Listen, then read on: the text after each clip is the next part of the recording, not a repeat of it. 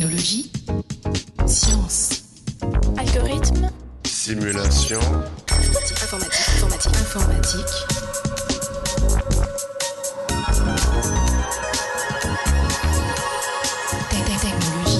Chers auditeurs, bienvenue dans ce 77e épisode du podcast Interstice. En cette période électorale, nous souhaitions faire le point sur le vote électronique. En effet, en matière de sécurité et de confidentialité, ce système de vote peut facilement être remis en cause. Pour en discuter, nous avons rencontré Pierrick Gaudry, directeur de recherche CNRS au sein de l'équipe Caramba au laboratoire Lorrain en recherche informatique et ses applications, le Lauria.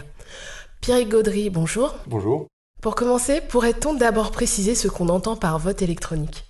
À mon sens, c'est plutôt le vote par Internet. Donc, c'est-à-dire que dans mon discours, là, aujourd'hui, euh, quand je parlerai de vote électronique, euh, faut pas comprendre les machines à voter qu'il y a par exemple en usage beaucoup aux États-Unis et qu'on a vu un petit peu en France il y a quelques années. A priori, on vote à distance sur son ordinateur, euh, où qu'on soit, euh, mais on vote par Internet. Alors, quels sont les enjeux autour du vote électronique? On va dire que le, le Graal, c'est de réussir à avoir avec le vote électronique toutes les bonnes propriétés qu'on a avec le vote papier traditionnel à l'urne tel qu'on le connaît. Et ceci sans avoir certains inconvénients du vote papier. Et alors là, une fois qu'on a dit ça, on se dit ah bah oui, c'est bien, je veux ça. Mais alors c'est quoi les bonnes propriétés? Et là, on commence à essayer de les lister. Et c'est pas si facile de- d'être sûr euh, des propriétés qu'on a avec le vote papier, parce que ça dépend un petit peu de la mise en œuvre, etc. Mais il y a des propriétés hein, classiques euh, auxquelles tout le monde pense. On, veut la confidentialité du vote. Ça, c'est garanti traditionnellement avec euh, l'isoloir, le matériel de vote, donc les enveloppes, les bulletins qui sont très très uniformes. On ne doit pas pouvoir euh, distinguer le fait qu'il y ait une tache sur l'enveloppe, etc. Donc ça, c'est un petit peu interdit. Donc voilà, on a la- cette propriété de confidentialité de vote. Mon vote doit rester secret. On doit aussi avoir une propriété euh, importante qui est euh, le résultat doit être vérifiable par tout le monde. Mais dans le vote à l'urne, par exemple, on ne peut vérifier que si on a assisté au dépouillement. C'est même pire que ça. Il faut assister au dépouillement, mais il faut aussi surveiller l'urne, qui est transparente, hein, c'est pas anodin. Il faut rester toute la journée, depuis l'ouverture jusqu'à la fermeture du bureau, à surveiller l'urne pour être sûr que personne n'a rajouté un bulletin. Donc évidemment, on ne fait pas ça. On fait confiance aux membres du bureau électoral qui se surveillent les uns les autres. Et donc, la confiance, elle est un petit peu déléguée à des gens qui vont surveiller l'urne. Après, il y a d'autres propriétés qui sont peut-être un peu moins évidentes, mais quand on y pense, elles sont là et elles sont naturelles. Avec le vote traditionnel à l'urne, on n'a pas moyen de vendre son vote. Si quelqu'un me propose euh, 50 euros pour voter pour telle personne plutôt que telle autre, bah, je peux prendre les 50 euros, mais j'aurai aucun moyen de le convaincre que réellement j'ai voté comme il m'a dit. Donc ça, c'est une euh, propriété qui est en fait euh, très très importante pour euh, la fidélité du scrutin, que le résultat soit, soit bien celui qu'on veut. Donc ça, c'est une propriété qui est, par exemple, euh, très difficile à garantir quand on est en vote par correspondance. Parce que là, on va recevoir son matériel de vote par la poste, par exemple. Et on peut tout à fait euh, vendre son matériel sur eBay. Donc, euh, à partir du moment où on a du vote par correspondance, cette euh, propriété disparaît. Bon, il y a plein d'autres propriétés qui disparaissent. Et pour le vote en ligne? Alors, quand on vote en ligne euh, avec un vote électronique, selon les systèmes, ça disparaît ou ça ne disparaît pas. Il y a des systèmes qui permettent de lutter contre ça. Euh, pour l'instant, ils ne sont pas encore euh, suffisamment stabilisés pour qu'ils soient déployés. Donc, les systèmes actuels sont en général résistent a priori pas à, ce- à cette attaque. On appelle ça une attaque, hein, nous. D'autres propriétés? Une propriété importante, c'est l'ergonomie, la facilité d'accès. C'est-à-dire qu'on a envie que tout le monde arrive à suivre la procédure et à pouvoir voter. Donc euh, ça, en général, dans un bureau de vote, c'est suffisamment simple pour qu'il n'y ait pas de problème. C'est-à-dire que même des gens qui n'ont pas grandi avec l'informatique vont avoir aucun problème pour euh, voter euh, à l'urne. Pour un vote électronique, euh, on peut imaginer qu'il y ait des gens qui soient plus facilement déroutés. Donc cette question d'ergonomie et de facilité d'accès est, euh, est une propriété qu'on doit garder en tête. On ne peut pas se permettre de l'oublier. Qui dit vote en ligne dit possibilité de piratage, de fraude ou encore de risque de manipulation de vote. J'imagine qu'il y a néanmoins de nombreux avantages à ce système de vote si cette piste est explorée.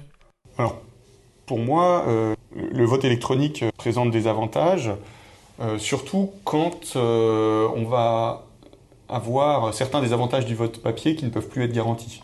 Donc ça va être typiquement le cas quand les élections sont à faible enjeu et donc personne va être vraiment motivé pour aller surveiller les urnes, etc.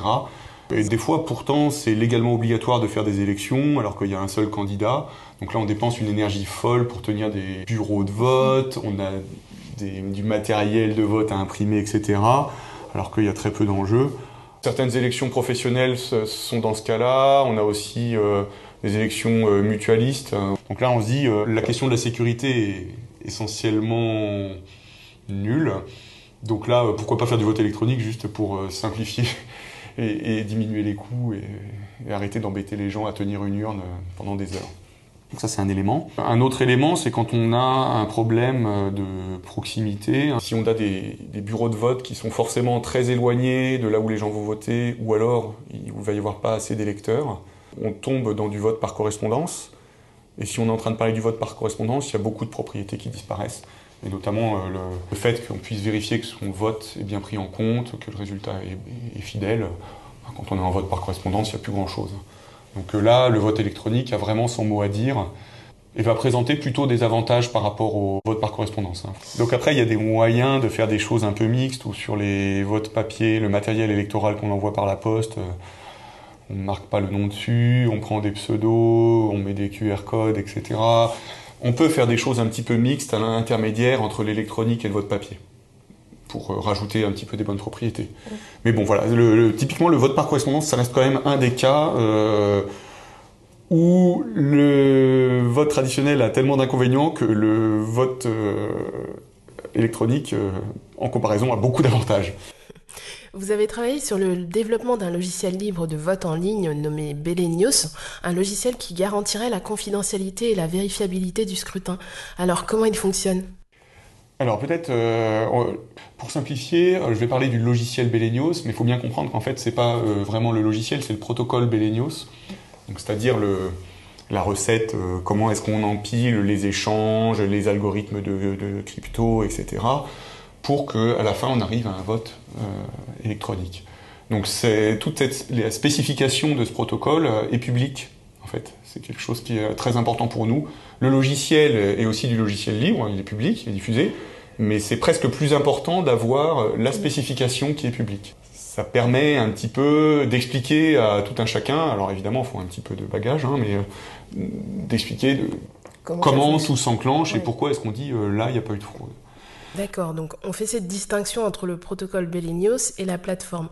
Et ensuite Alors, les propriétés de Belenios, il y a deux propriétés de sécurité qui nous tiennent vraiment à cœur, à savoir la confidentialité et la vérifiabilité. Ces propriétés sont garanties dans Belenios. Elles sont garanties, et ça c'est important, même si le serveur est corrompu, même si le serveur se fait pirater. Si le serveur se fait pirater, il va pouvoir faire n'importe quoi avec l'urne, mais comme l'urne est censée être publique et que tout le monde peut surveiller en permanence, et on va voir des choses louches. Donc typiquement, euh, il va y avoir, on a des petits euh, programmes qui surveillent l'urne, qui voient que par exemple des bulletins ne disparaissent pas. Si un bulletin apparaît à une certaine date dans l'urne, il ne doit pas disparaître. Là, Belenius est par exemple utilisé plutôt pour des élections à petite échelle. Est-ce qu'on sera capable un jour de passer à l'échelle pour des grandes élections comme les présidentielles par exemple? Alors moi, je suis un grand amateur de science-fiction, donc euh, j'ai- je suis persuadé qu'un jour ou l'autre, et en plus je suis un optimiste, je suis persuadé qu'un jour ou l'autre, on sera prêt pour avoir ce genre de choses. Après, je ne pense pas que là, ça soit une bonne chose euh, en France d'utiliser du vote électronique à très grande échelle pour des élections à fort enjeu. Euh, tout simplement parce que j'ai l'impression que sur le marché, on n'a pas euh, de système qui répond à toutes les bonnes propriétés qu'on peut garantir avec le système papier traditionnel. Pour, des élections, pour des élections présidentielles, on va être capable de mobiliser suffisamment de gens pour que la confiance soit vraiment extrêmement élevée euh, euh, dans un bureau de vote. Je crois qu'il y a quand même pas mal consensus sur le fait que euh, les élections euh, du- à une telle échelle en France se passent bien. Et il n'y a pas de raison d'en changer. Mais quels sont les outils ou méthodes que vous utilisez dans ces recherches? Alors le vote électronique, c'est assez chouette d'un point de vue euh, recherche en informatique, parce que ça touche à plein de, choses. Les outils, les méthodes là, que je vais mentionner, c'est juste deux parmi d'autres. Euh, D'une part, euh, le protocole Belenios, euh, qui est public, et il a été prouvé formellement dans des articles de recherche. Alors qu'est-ce que ça veut dire prouver? Ben, Pour prouver un protocole, on va modéliser tout ça. Donc ce qu'on prouve, c'est pas le vrai protocole, c'est un modèle du protocole. C'est comme ça. Euh, donc typiquement, qu'est-ce que ça veut dire modéliser? On va modéliser les attaques. On donne un certain nombre de pouvoirs à l'attaquant. On lui dit par exemple qu'il est capable de corrompre le serveur, ou alors qu'il est capable par exemple d'intercepter certains échanges et de les rejouer, ou les rejouer différemment, ou changer les messages.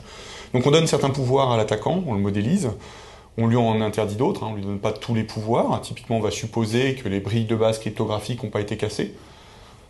On suppose que si quelqu'un est capable de casser euh, le système de chiffrement qu'on utilise, ça va pas être sa priorité de casser Belenios. En fait, il va casser des choses bien plus lucratives.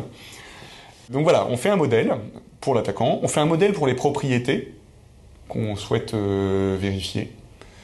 Et ensuite, ben, on fait une preuve au sens un petit peu mathématique euh, du terme, une démonstration. Et donc voilà, ça c'est quelque chose qu'on a fait pour Belenios.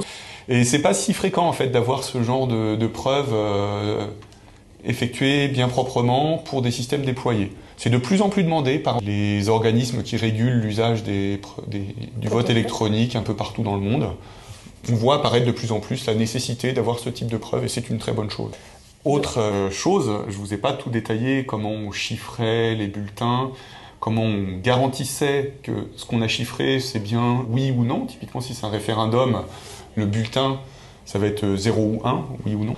Et ce, chiffrement, euh, on a dit personne n'est censé pouvoir euh, le déchiffrer, en fait on va agglomérer, on déchiffrer, etc.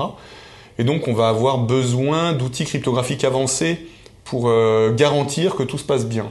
Alors là, je ne vais pas rentrer dans les détails, mais il y a des, mots barbares comme chiffrement homomorphe, euh, preuve, euh, divulgation nulle de connaissances, ce genre de choses, qui sont des concepts de cryptographie qui ont été développés dans les années 90, enfin qui ont débuté dans les années 90, on va dire, et euh, qui ont vraiment été bien rodés, qui ont été consolidés, ce qui fait que désormais, c'est un petit peu une boîte à outils euh, puissante sur laquelle on peut s'appuyer pour bâtir les protocoles. Donc on va dire, on a euh, aussi cet aspect-là des outils de crypto bien avancés. C'est pas juste euh, je fais un petit chiffrement et je fais une petite signature.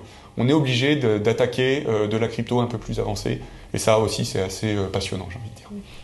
Un dernier mot pour conclure, Pierrick Gaudry J'aimerais en fait encourager les auditeurs de ce podcast à chaque fois qu'ils participent à une élection en tant qu'électeur ou en tant qu'assesseur ou quelque chose comme ça, à vraiment se poser les questions où sont les possibilités de fraude, où sont les problèmes potentiels?